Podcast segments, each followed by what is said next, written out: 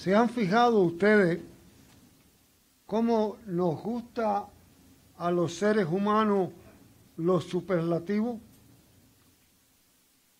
Hablamos del super combo. Hablamos de la super oferta de Superman, de Superwoman.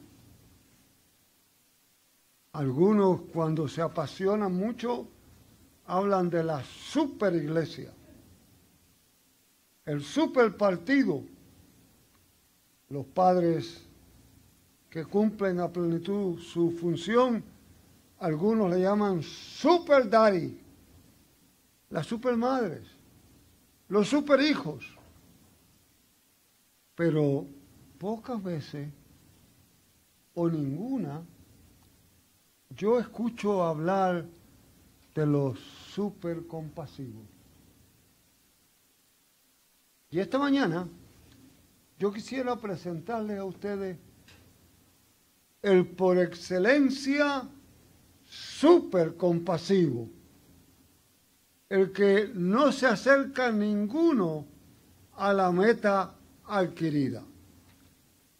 El pasaje que está frente a nosotros del Evangelio de Lucas tiene algunas características que debiéramos tener claras. Primero, resalta inmediatamente quién es el escritor. Un médico. Era lo que era Lucas. Y si ustedes ven en el verso 10 y el todo el asunto anterior y el 15, ven asunto de sanado que cuando usted va al original es una expresión médica profunda, y en el 15 se sienta en la cama, es otra expresión que en el lenguaje griego ocupaba un lugar especial de sanidad. Aparece clara y terminantemente en los dos lugares la razón del médico.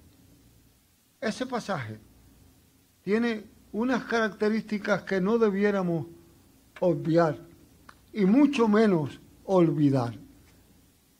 Jesús viene después de un día de caminata con los discípulos y una gran multitud. Entra en Naín, un pequeño pueblo. En la entrada de Naín está saliendo un funeral. Eso es normal en cada pueblo. Este funeral tiene unas características que nos dan razón para pensar en él. Es el funeral de un joven. Siempre la muerte de un niño o de un joven tiene una característica de mayor tristeza. La madre es una viuda. ¿Qué implica esto? Aquí hay unas implicaciones que tenemos que tener claras.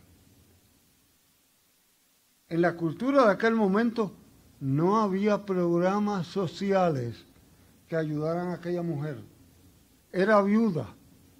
No tenía quien le supiera sus necesidades. Su única esperanza era su hijo y ahora muerto. No había mucha esperanza para esta mujer. Habría de vivir de la misericordia y de la compasión de la sinagoga. Lo que le hicieran llegar, Jesús lo ve. Jesús ve el cuadro frente a él y siente compasión. Y le dice, como hicimos en la salutación, no llores. Analicemos un poquito el asunto. Primero hay tres pasos que debemos tener claro. Primero, lo triste de la vida. Si usted no lo ha descubierto, analice un poquito. La vida puede ser muy triste. ¿No conoce usted a alguien que ha luchado, que se ha esforzado, que se ha educado, que ha adquirido y de buenas a primeras un cáncer dice, hasta aquí llegaste. ¿No conoce usted casos de hijos que han sido cuidados con esmero e hijas? Y en un momento dado, por una discusión tonta, los padres pierden contacto para siempre de ellos. ¿No ha escuchado usted de padres que se casaron con mucha alegría, con mucho júbilo, y al primer hijo desaparecen y nunca más se ocupan de ello.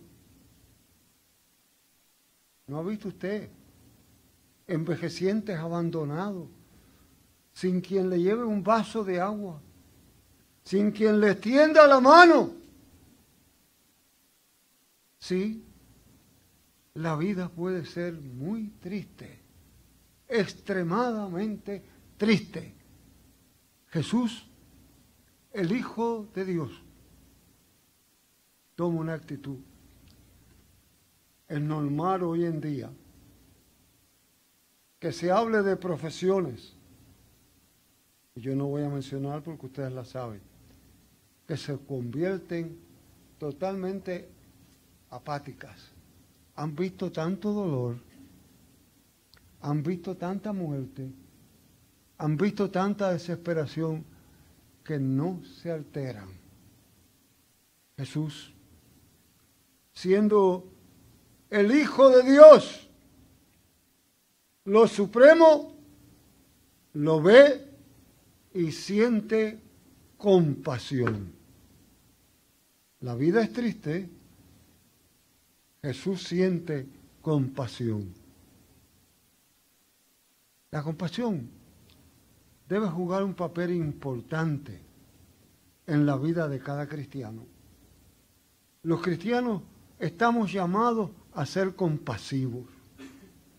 Yo los invito a redolguir nuestra propia historia como iglesia en esta isla y ver algunos hechos de compasión. ¿Saben ustedes cómo nació el antiguo Politécnico, hoy en día famosa Interamericana. No, no con esos edificios vistosos, no, no con esos grados académicos doctorales, no, no con esos salones de aire acondicionado, no con todos los campos maravillosos. En el 1910, el reverendo John Will Harvey llega como misionero Ustedes me han escuchado a mí decirlo muchas veces. Me sigue impresionando cómo en aquel año él llegó hasta San Germán. Comienza y se estaciona en San Germán. Comienza pequeñas escuelas bíblicas en todos los campos, en Caín, en todo ello. Y andaba con su Biblia enseñando la palabra. En una de sus viajes, en el 1911, un papá le dice, ¿por qué usted hace eso? Y él dice, para, se está perdiendo el tiempo y nos está haciendo a nosotros perder el tiempo. ¿Cómo usted dice? Usted abre ese libro negro y nos dice lo que hay ahí, pero nosotros no sabemos leer. ¿De qué nos sirve? En vez de hacer eso, usted debiera enseñarnos a leer. Así nace. No, no nació como universidad. Nació como una escuela para aprender a leer por la compasión que sintió el reverendo Harry. Por la compasión. Dios permita que nunca olvidemos que lo que se obtiene, que lo que avanza, es maravilloso, pero su origen es compasión. El hospital presbiteriano, los estibadores, los hombres en su inmensa mayoría de la raza negra, que trabajaban en el puerto, no eran atendidos en los hospitales españoles de la época. eran rehusados, eran rechazados. La doctora Margaret Gillespie servía como misionera, sintió compasión y empezó a atenderlos en una casucha. Así nació el Hospital Presbiteriano, lo que es hoy el Hospital Presbiteriano. Nació de la compasión de aquellos misioneros, de la compasión sencilla durante la Segunda Guerra Mundial. La necesidad era inmensa. Nace la Marina y Aguadilla Neighborhood House para dar un vaso de leche a niños en la mañana que tenían hambre y necesidad, compasión. Un poco más adelante nace el Centro Cristiano El Guacio porque no había donde los padres de la zona dar a luz sus hijos. O no habían dentistas que atendieran a la población. Y nace de compasión. Yo pudiera pasar mucho más rato aquí mencionando actos de compasión, pero mi atención en esta mañana es llamarle la atención a ustedes de lo importante que no es que es no olvidar la necesidad de que la iglesia recuerde la compasión, no lo que algunos tratan de hacer, de ser más compasivos que Cristo, cambiando la palabra y aceptando lo que no aceptó Cristo. Porque sencillamente, por compasivos que seamos, no llegamos nunca a la estatura de Cristo. Él es el súper compasivo, el que tiene toda la compasión, el que refleja en ti y en mí la compasión. Jesús sintió compasión y el tercer punto allí es, Él vio la tristeza, Él sintió compasión y tenía el poder. Yo recuerdo mi época de estudiante de teología que este pasaje se discutía profundamente y algunos profesores con una tendencia rara, por no decir malévola, sembraban la duda en el estudiantado y presentaban el caso de la siguiente manera. En mi caso lo hicieron. Allí lo que puede haber pasado, y hay prueba histórica que así es en esa parte de Palestina, que muchos jóvenes sufren ataques epilépticos y quedan inconscientes. Y como la tradición hebrea es que un cadáver se entierre antes que baje el sol, pues posiblemente aquel joven lo que tenía no es que estaba muerto, es que tenía un ataque epiléptico. Cuando a mí me lo dijeron me chocó, pero en mi subconsciente yo dije, bueno, si estaba con un ataque epiléptico y Jesús lo despertó, lo salvó porque lo iban a enterrar y iba a morir de todas maneras. Así que el milagro fue hecho. Y pensar automáticamente que Jesús tenía poder porque Jesús es el Señor de la vida, pero también el Señor de la muerte. Jesús tenía poder sobre la vida y poder sobre la muerte. Quizás la gran pregunta que debe surgir ante nosotros, hemos caído en un estado de apatía. La ciudad de Nueva York hace varios años, publicaba lo que ya es normal. Encontraron a una persona muerta en un apartamento que llevaba 10 días muerta. Nadie tocaba esa puerta. Nadie llamaba ese teléfono. Nadie se comunicaba. A nadie le interesaba si esa persona vivía o moría. Cuando fui pastor en Los Ángeles, tuve una experiencia que nunca la olvidaré. A mí siempre me ha gustado el ministerio de la visitación. Y cogí la lista de los miembros de Bethesda, que era mi congregación, y salí a visitar. Toqué una puerta y una señora mayor me recibió con mucha alegría. La verdad que con extrema alegría. Yo no avisé que iba, ya en aquel tiempo eso no era costumbre. Yo no le di ninguna contraseña que iba. Llegué, me presenté, le dije que era su nuevo pastor.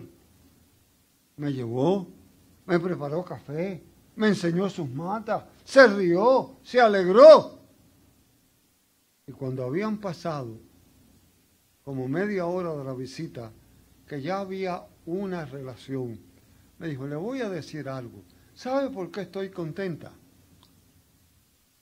Hoy es la primera vez que hablo con una persona de carne y hueso en tres semanas.